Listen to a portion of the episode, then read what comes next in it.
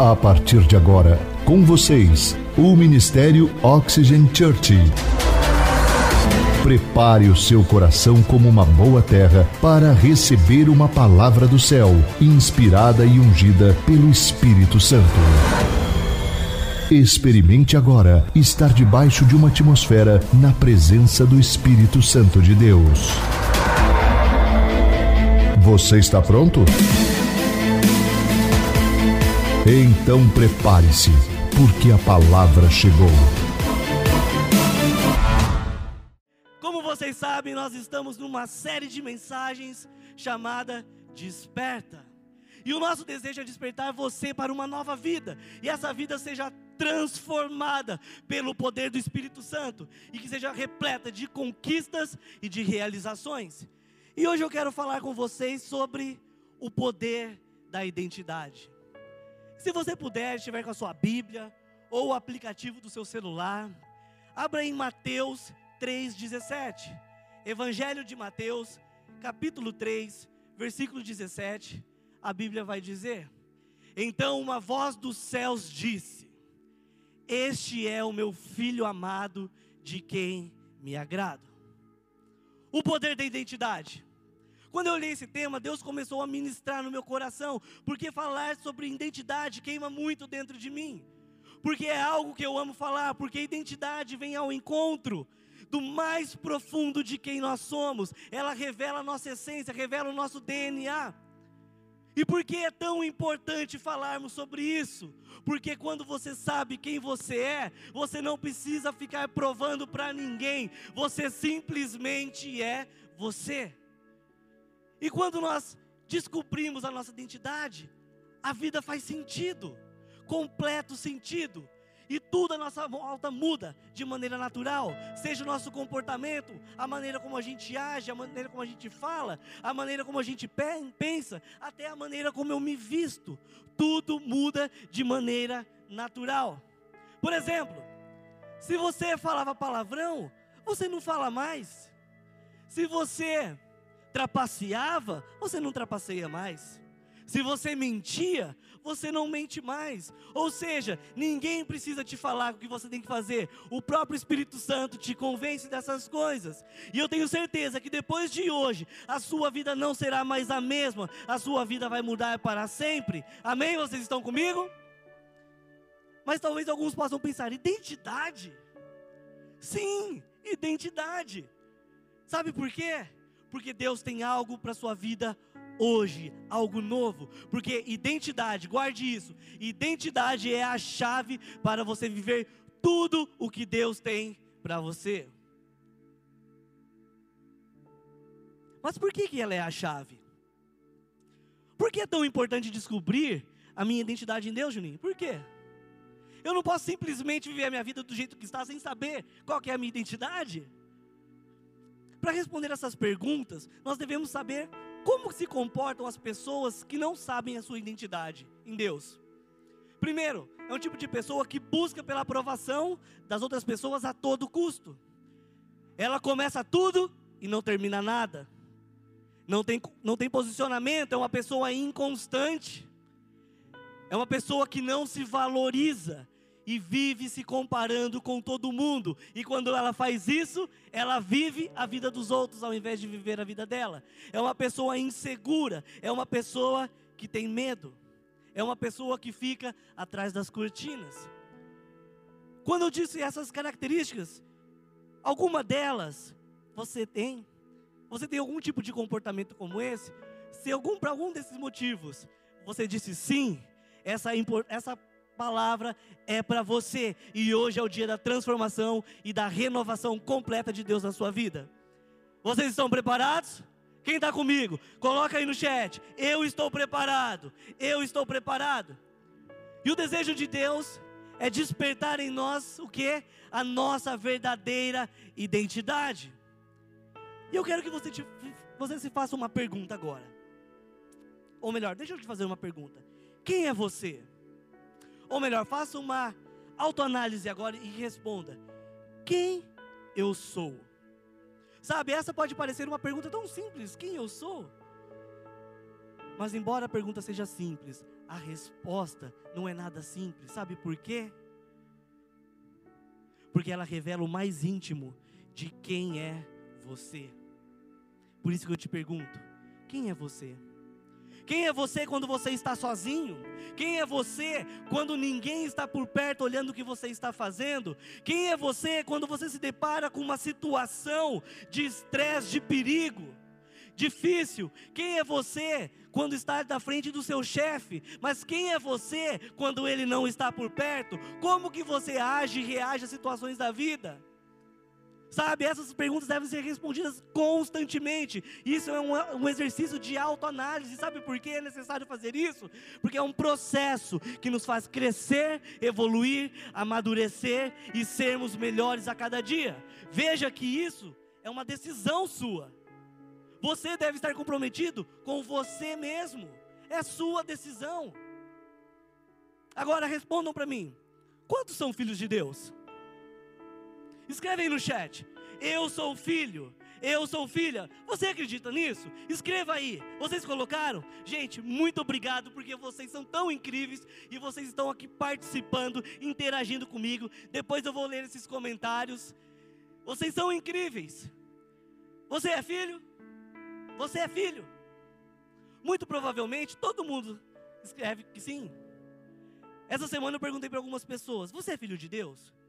A resposta foi unânime: sim, eu sou filho de Deus. Eu sou filho de Deus. É muito interessante isso, mas se você é filho de Deus, deixa eu te perguntar: por que você não vive então como filho de Deus? Forte, né? Você consegue me responder essa? Se você é filho de Deus, por que você não age como um filho de Deus? Deixa eu te fazer uma pergunta. Eu quero ser mais profundo, eu quero entrar na sua intimidade. Você acha mesmo que você teria a vida que você tem se você tivesse vivendo como filho de Deus? Eu vou repetir. Você acha que você estaria vivendo a vida que vive hoje se você vivesse como um filho de Deus? Você acha que você teria os mesmos resultados se você vivesse com a identidade de filho de Deus? Sabe, só quero te mostrar a importância de entendermos sobre identidade. Podemos continuar? Vocês estão comigo? Saber, sentir e viver são coisas completamente diferentes. Por exemplo, imagine só um homem que ele sabe que ele tem um pai rico, o pai dele é muito rico. Ele sabe disso. E ele sente que o pai quer dividir tudo com ele, que tudo que é do pai é dele, mas por causa do medo, ele vive se escondendo e ele acaba vivendo uma vida miserável. Ou seja, ele sabe que é rico, ele entende que o pai quer que ele viva também, nessa, desfrute daquilo, mas ele tem medo. Trazendo para nós, nós sabemos que somos filhos de Deus, sentimos que Deus é nosso pai, mas vivemos como órfãos. Deus nos criou com um objetivo muito claro. Ele nos criou para sermos filhos. E não só isso, para vivermos como filhos. E muitas pessoas buscam isso, mas deixa eu te dizer uma coisa. Preste atenção. Preste atenção no que eu vou te dizer. Ser filho não é uma busca, não. Ser filho é um estado de consciência permanente. E o despertar dessa consciência me abre um novo mundo, para uma nova realidade e novas possibilidades. Quando eu tenho consciência de quem eu sou, ou seja, filho de um pai eterno, a minha realidade é alterada. É como se eu fosse levado de um ponto A até um ponto B, completamente transformado. Como eu disse, quando eu sou transformado pela minha nova identidade de filho, eu não consigo mais fazer as coisas que eu fazia antes. Eu não falo do mesmo jeito, eu não ajo do mesmo jeito. As minhas, os meus relacionamentos mudam. Isso faz sentido para você? Nós lemos no começo dessa palavra, Mateus 3:17. E, Jesus, e Deus fala sobre Jesus o quê? Este é o meu filho amado em quem me agrado. O interessante é que até então Jesus não tinha feito nenhum milagre. Jesus não tinha expulsado um demônio, não tinha pregado para ninguém. Ele não servia em nenhum ministério. Como é possível Deus se alegrar de, de Jesus, sendo que ele não tinha feito absolutamente nada? Pega essa. Não é o que eu faço que desperta alegria em Deus, mas quem eu sou nele, como eu penso, como eu vivo, como eu ajo. Ou seja, não é a minha lista de conquistas e de serviços realizados, mas a minha identidade de filho que alegra o coração de Deus. É por isso que Jesus, lá em Mateus capítulo 7, dos versos 21 ao 23, vai dizer: Nem todo aquele que me diz Senhor, Senhor, entrará no reino dos céus, mas apenas aquele que faz a vontade do meu Pai que está nos céus. Muitos me dirão naquele dia: Senhor, Senhor, não profetizamos em teu nome? Em teu nome não expulsamos demônios e não realizamos milagres? Então eu lhes direi claramente: Nunca os conheci. Afastem-se de mim, vocês que praticam o mal. O que, que isso quer dizer? Que evangelizar, orar por cura, servir na igreja não é necessário, não tem valor. Não, não é isso que Jesus está falando. Jesus está falando sobre a identidade deles. O que eles estavam fazendo estava correto, mas o coração, a motivação pelos quais eles faziam aquilo estava errado. Deixa eu te falar, você muitas vezes está fazendo tantas coisas certas, mas da maneira errada, com a motivação errada. Você consegue me entender? Pensa aí, onde é que está pegando para você? Quando você faz isso, você está prejudicando o seu futuro e o seu resultado porque você está com a motivação errada. Mas por que você me falou isso antes, Tiago? Estou falando agora, pega essa. Deixa eu te dar um exemplo para ficar um pouco mais fácil. De coisas que nós fazemos, coisas certas que nós fazemos, mas com a motivação errada. Quer ver? Dizimar, é certo? É certo.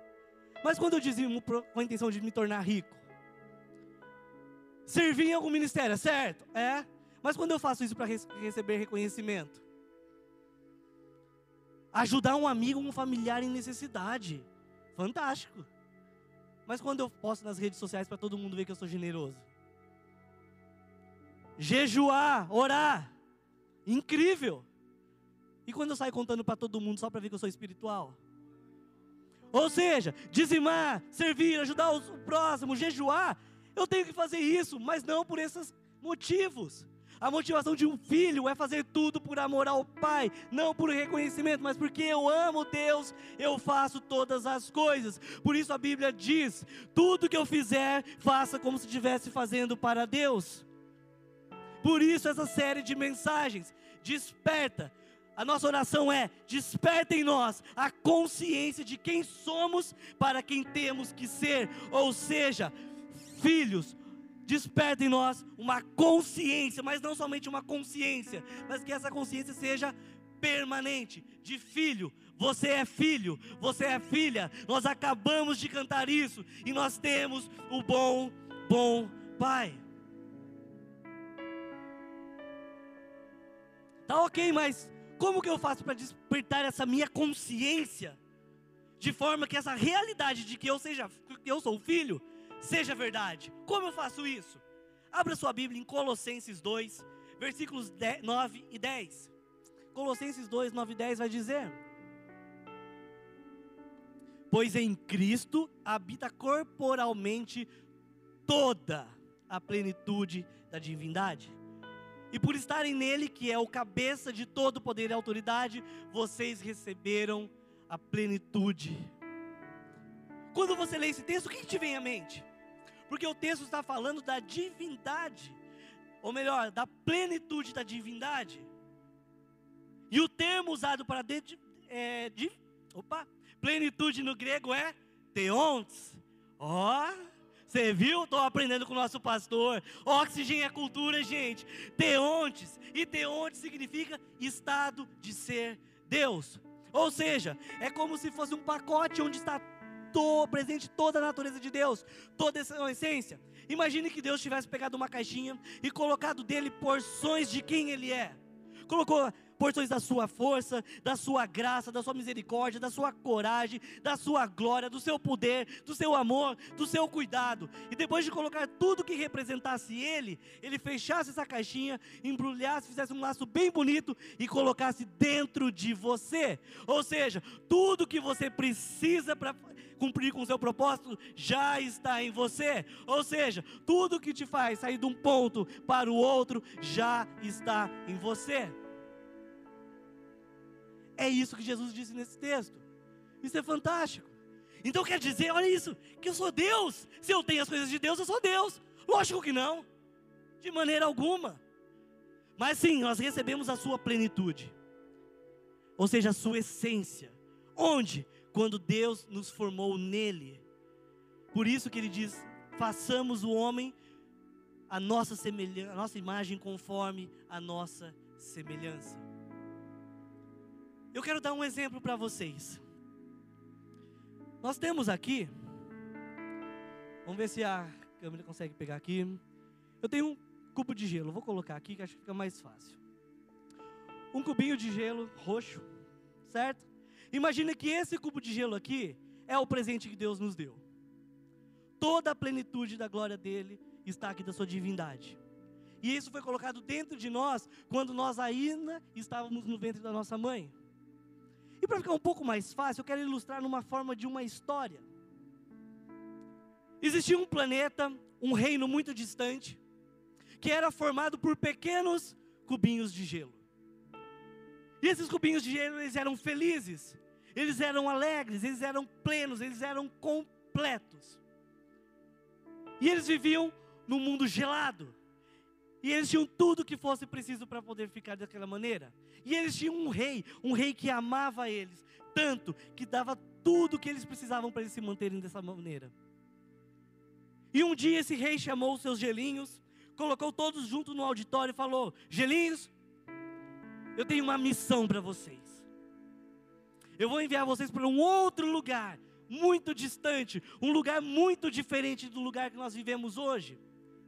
E vocês têm a missão de não só conhecer e reconhecer aquele lugar, mas vocês têm a missão de transformar esse novo lugar num reino gelado.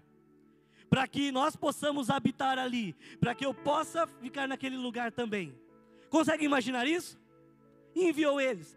Fique com essa memória, essa imagem na sua memória, que daqui a pouquinho a gente volta para essa história. Então Deus desejou compartilhar do, do que? Da sua plenitude, mas de que forma? Gênesis 2, 7.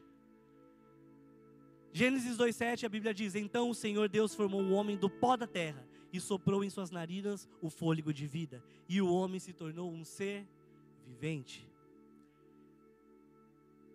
O termo usado no hebraico, olha gente, hoje eu tô que tô, hein? Pastor do céu, me segura. O termo usado para sopro é ruá. Ruá é o espírito vivificante de Deus. Ou seja, é como se Deus soprasse, como se Ele compartilhasse da sua essência, da sua glória, a sua natureza, a sua plenitude comigo e com você. Sabe por quê? Porque não existe vida senão em Deus. É Ele quem nos vivifica e nos sustenta. Ou seja, é como se o próprio Deus estivesse habitando em cada um de nós. Isso faz sentido para vocês? Então deixa eu te perguntar: por que então nós não vivemos e desfrutamos dessa plenitude? Sabe por quê? Por causa da nossa consciência cauterizada. Ou seja, é como se a nossa mente tivesse travado. Sabe quando aquele bug do Windows, pim, tela azul da morte? Ou seja, ao ponto de não permitir, nossa mente não permite que nós tenhamos um raciocínio espiritual de quem realmente nós somos. Ou seja, a nossa identidade de filho ficou oculta para nós. Por isso que a gente não consegue viver como filho. Nossa mente está cauterizada. E como eu disse, ser filho não é uma busca, mas é uma convicção permanente. É uma consciência eu preciso estar consciente, e mais do que isso, ser filho é querer ser filho. E muitas pessoas buscam a paternidade em tantos lugares, mas não encontram, porque buscam um lugar onde essa paternidade não está. Como assim? Eu vou te falar. Muitas pessoas buscam a paternidade em Deus com base no relacionamento que eles tiveram com os seus pais.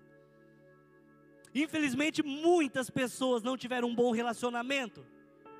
E quando elas se encontram com Deus e descobrem que Deus é pai, elas transmitem o mesmo sentimento que elas tinham de filhos para Deus. Ou seja, se ela não confiava no seu pai, agora ela não consegue confiar em Deus. Se ela tinha medo do pai, agora ela tem medo de Deus. É por isso que tantas pessoas preferem servir a um Deus do que ser filha, filhos de Deus. E essa cauterização nos impede de ter uma consciência de que Deus está em nós o tempo todo. Quantos de vocês se lembram da história de Moisés quando Deus o envia ao Egito para que possa libertar o povo de Israel? E como vocês sabem, depois que o povo sai do Egito, eles vão no deserto rumo à terra prometida. E uma viagem que era apenas de 40 dias se transformaram em 40 anos por causa da desobediência deles. Vocês sabem disso?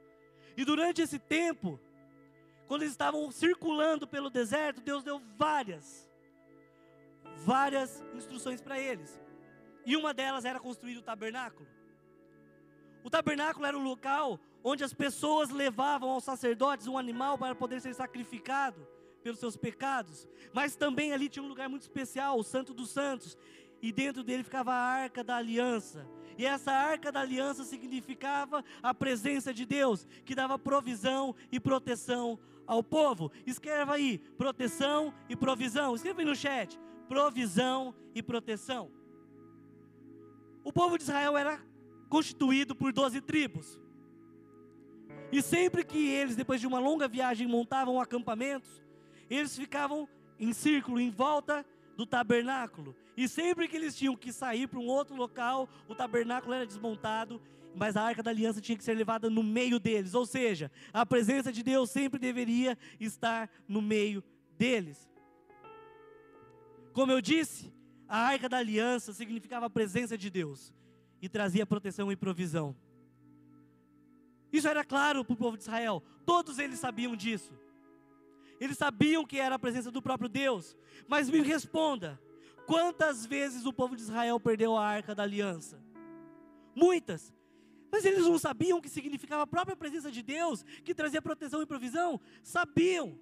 Mas Sabe o que acontece? Isso era como uma, apenas uma informação. Eles não conseguiam viver a plenitude daquilo. A mentalidade deles estava distorcida, cauterizada, escravizada, ou seja, estava ainda voltada para o Egito.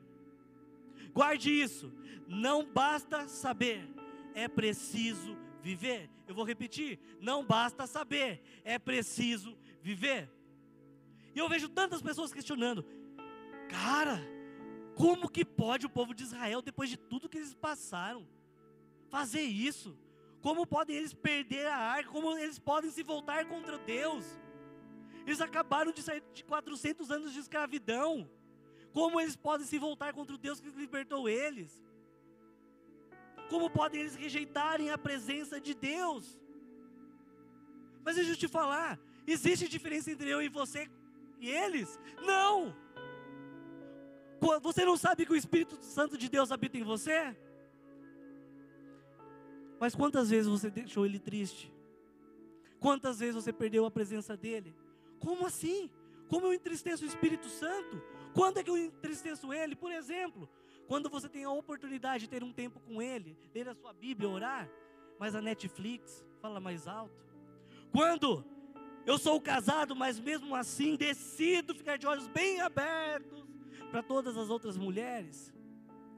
Quando eu devo ser honesto, mas eu decido ser desonesto? Quando eu devo ser fiel, mas decido ser infiel? Quando eu devo ser verdadeiro, mas me torno uma pessoa mentirosa? Quantas vezes desprezamos? Quantas vezes desprezamos a presença de Deus com as nossas atitudes? Nós sabemos que Deus está em nós, mas mesmo assim continuamos, continuamos perdendo a arca. Mas deixa eu te dizer, a presença de Deus continua significando proteção e provisão. Mas por que então não vivemos essa plenitude? Porque nós não temos uma convicção plena, constante, permanente de que Deus está em nós o tempo todo. Porque fala a verdade, se você tivesse essa convicção, você acha que você estaria vivendo dessa maneira? Mas está tudo bem, está tudo bem. Sabe por quê? Porque hoje Deus quer nos despertar e restaurar a nossa vida de maneira que nós tenhamos uma nova identidade, ou melhor ainda, a identidade que Ele colocou em você, para que você saia de onde você está e chegue no local onde Ele sonhou e desejou para a sua vida. Por isso, abra Mateus 18, 3. 18, 3.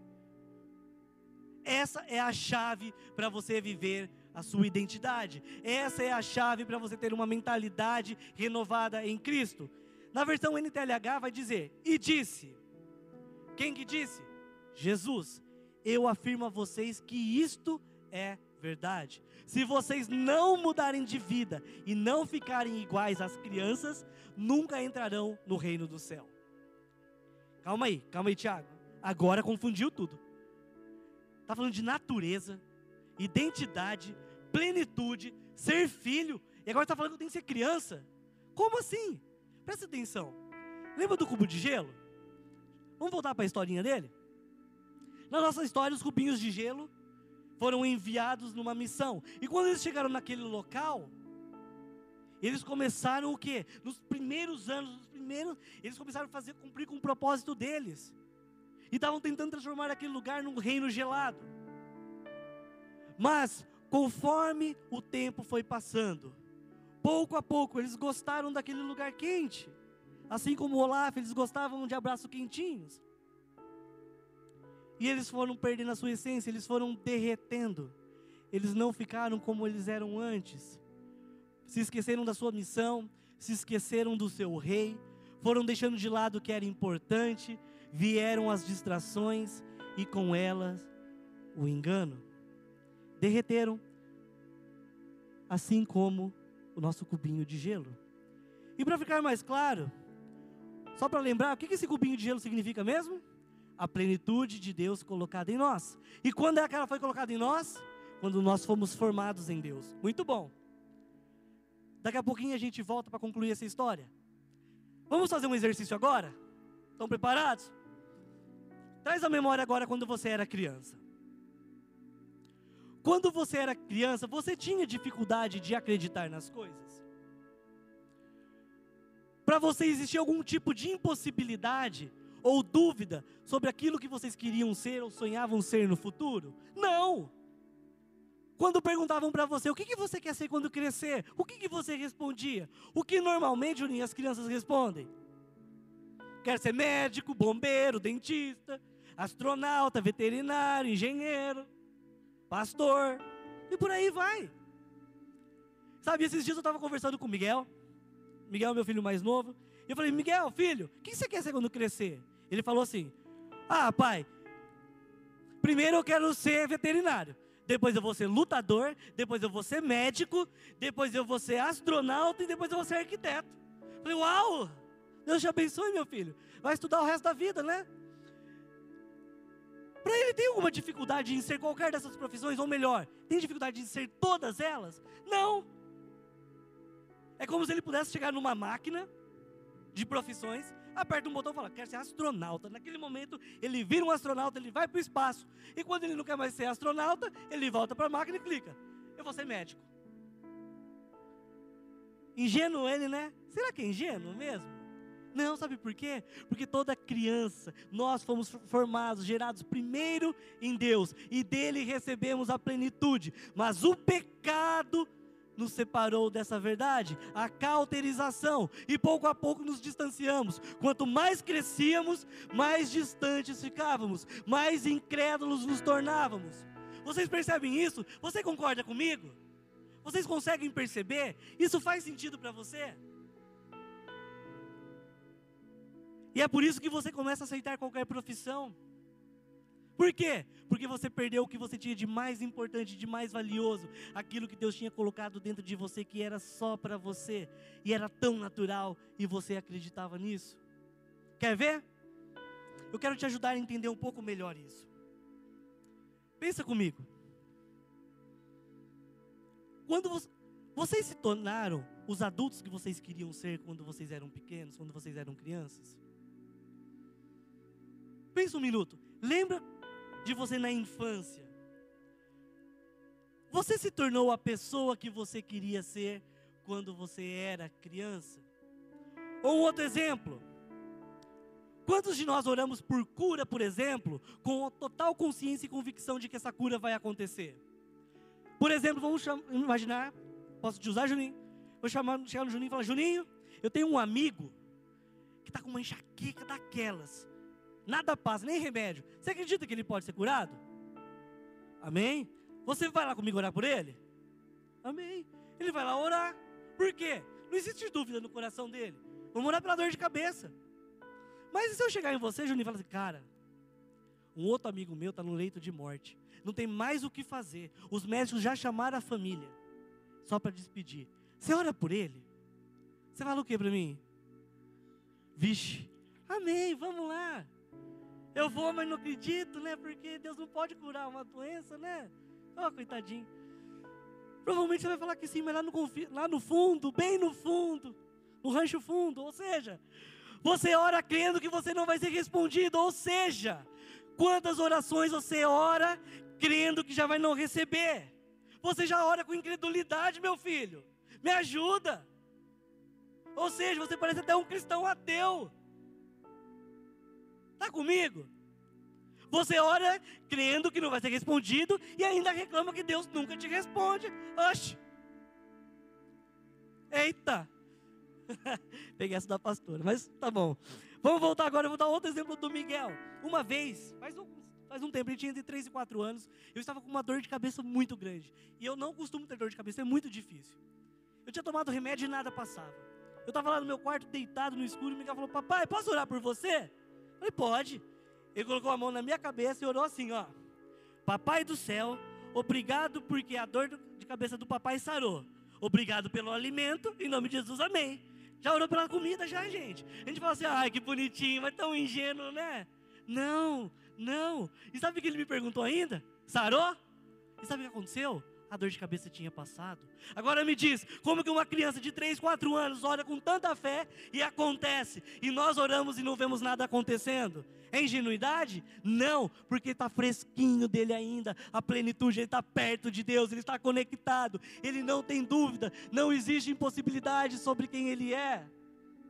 É por isso que Jesus diz que nós devemos mudarmos de vida a ponto de nos parecermos com a criança, ou seja, voltar a ser pequeno.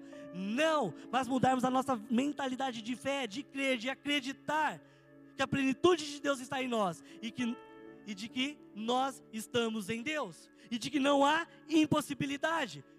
Porque se não for dessa maneira, você não vai entrar no reino de Deus, porque o reino de Deus é constituído de filhos e não existem filhos sem a plenitude revelada do Pai. Agora, quando eu me torno como uma criança, entendendo essa verdade, fica tão mais simples entender o que Jesus quis dizer em João 14, 12. Olha que João 14, 12 diz: Digo-lhes a verdade, aquele que crê em mim fará também as obras que tenho realizado, fará coisas ainda maiores do que essas, porque eu estou indo para o Pai. Quando eu li esse texto, eu falei, cara, que demais, mas tão distante de mim. Como que eu posso fazer coisas iguais a Jesus? Ou melhor, maiores do que ele fez? Jesus andou sobre as águas. Jesus mandou acalmar a tempestade. Cai um pingo d'água, já sai correndo.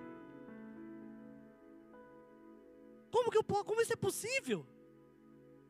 Sabe por que é possível? Se a gente ler os versículos anteriores, de João 14, do 6 ao 11, vai dizer: Respondeu Jesus: Eu sou o caminho, a verdade e a vida. Ninguém vem ao Pai a não ser por mim. Se vocês realmente me conhecessem, conheceriam também o meu Pai. Já agora vocês o conhecem e o têm visto. Disse Filipe: Senhor, mostra-nos o Pai, isso nos basta. Jesus respondeu: Você não me conhece, Filipe, mesmo depois de eu ter estado com você durante tanto tempo. Quem me vê, vê o Pai. Como você pode dizer então, mostra-nos o Pai? Você não crê que eu estou no Pai e que o Pai está em mim? As palavras que eu lhes digo não são apenas minhas, pelo contrário, o Pai que vive em mim está realizando a sua obra. Creiam em mim quando eu digo que estou no Pai e que o Pai está em mim, ou pelo menos creiam por causa das mesmas coisas. Viver como Jesus, fazer como Jesus, é possível por causa da plenitude de Deus em mim. E como Deus está no Pai e eu estou com Jesus, eu tenho essa plenitude, porque já não sou eu quem vive, mas Cristo vive em mim. E isso é incrível, porque quando eu entendo essa verdade, quando a minha consciência é destravada, eu consigo enxergar essa plenitude. E a minha identidade é restaurada, ou seja, a minha identidade de filho. Então eu passo a viver como Jesus viveu. Eu passo a andar como ele andou, tendo a consciência permanente de que eu estou no Pai e que o Pai está em mim. É assim que nós devemos viver. Olha o que diz 1 João 2,6 aquele que afirma que permanece nele deve andar como ele andou. Se você está com Cristo e você permanece nele e ele em você, você deve andar e fazer as coisas que ele faz. Ou seja, como Jesus andou? Sendo um com o Pai. Ele estava no Pai e o Pai estava nele. Ou seja, tudo que Jesus fazia era o próprio Pai fazendo. Uou! Não é demais isso? Quantos de vocês querem saber a conclusão da nossa história? Como eu disse, depois de alguns anos passados, depois dos gelinhos gostarem tanto do calor, dos abraços quentinhos, eles derreteram até não sobrar mais nada de quem eles eram. E eles ficaram muito tristes porque eles perceberam que agora eles não poderiam mais voltar para o seu reino, porque lá só entrava gelo. Como que eles poderiam voltar dessa forma? Eles não poderiam mais voltar para o seu planeta, nem para o seu rei. Somente para te relembrar, o gelo que aqui estava significava o que a plenitude de Deus em nós, mas o pecado nos distanciou tanto dessa verdade, que isso foi nos afastando e a gente foi se perdendo de quem nós fomos criados para ser. Sabe o que significa isso? Que o diabo, que é pai da mentira, ou seja, nele não há verdade alguma, nos diz que já era. Ele vem ao longo dos anos anulando a verdade da plenitude, falando sobre a nossa identidade, que nós não somos filhos, que nós somos o que? Estamos distante deles, através de setas, de acusações, afirmamos que nós perdemos essa plenitude e que já era, não tem mais o que fazer. Mas deixa eu te dizer algo. Isso tem que tirar dessa cadeira, do sofá, de onde você estiver. Está preparado? Quem está comigo aqui, gente? O que, que nós temos aqui? Água. Todo mundo concorda que isso é água? Digita aí, água. Do que, que a pedra de gelo era feita? De água, ou seja, da mesma água. Não é porque ela não está mais na forma de gelo que ela deixou de ser água. Não é porque ela não está mais na forma de gelo que ela deixou de ser água. Não é porque você perdeu o entendimento da plenitude de Deus que está em você, que ela deixou de estar em você. A água significa vida, e a plenitude de Deus significa uma consciência permanente de filhos. Basta você olhar para dentro de si mesmo e você vai ver que está tudo aí dentro de você. Tudo que você tem já está aí dentro para que você possa viver. Assim, quando você tiver consciência disso, você vai poder afirmar da mesma forma que Jesus: Eu estou no Pai e o Pai está em mim. Então não serei mais eu, não serei mais o Tiago, pastor Claudinei, pastor Amari, que estará fazendo as coisas. Não, mas Deus estará agindo através de mim. A sua plenitude é revelada dia após dia. Agora, quando os cubinhos de gelo se deram conta de que eles eram água, no mesmo instante, eles voltaram a ser gelo novamente. Por quê? Porque tem, quem tem a capacidade de transformar eles em gelo é quem fez eles, ou seja, o Pai. Mas a grande pergunta é: como que eu me torno uma criança e destravo a minha consciência, restaurando a minha identidade de filho? Presta atenção nisso. Sabe como? Quando nos encontramos com a graça de Deus. Nosso pastor já nos ensinou isso.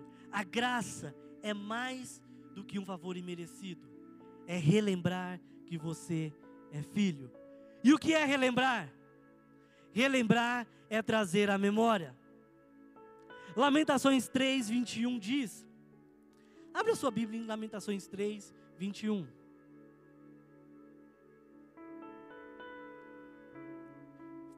Quero trazer à memória aquilo que me dá esperança. Isso quer dizer que todos os dias eu tenho que trazer à memória que eu sou filho. Sou filho amado e ninguém pode mudar essa verdade. Mesmo quando o inimigo olhar para você e falar que você não é nada, você não é ninguém, você traz a sua memória. Eu sou o filho e ninguém pode mudar essa verdade. Eu sou o filho, eu sou o filho amado e ninguém pode mudar essa verdade. E esse exercício deve ser contínuo, ou seja, constante, não pare. Por quê? Até que ele vire um hábito, de tal maneira que isso fique tão incrustado em quem você é, que você não tenha mais dúvida nenhuma sobre a sua identidade, a sua posição e sobre quem você foi feito para ser. Quer uma dica? Você tem um celular, eu acredito que você tem um celular. Se você não tem, a gente vai orar para que você tenha, amém? Se você tem um celular, coloca aí num lembrete dele de tempos em tempos para eu sou o filho. Coloca aí, eu sou o filho. Eu sou filha. E quando ele despertar, aquilo vai começar a fazer sentido para você. Nos primeiros dias parece estranho, mas daqui a pouco está de forma natural, você não tem mais dúvida. Assim você e eu, nós seremos um com Jesus, andando como ele andou vivendo como ele viveu, como filho amado em quem Deus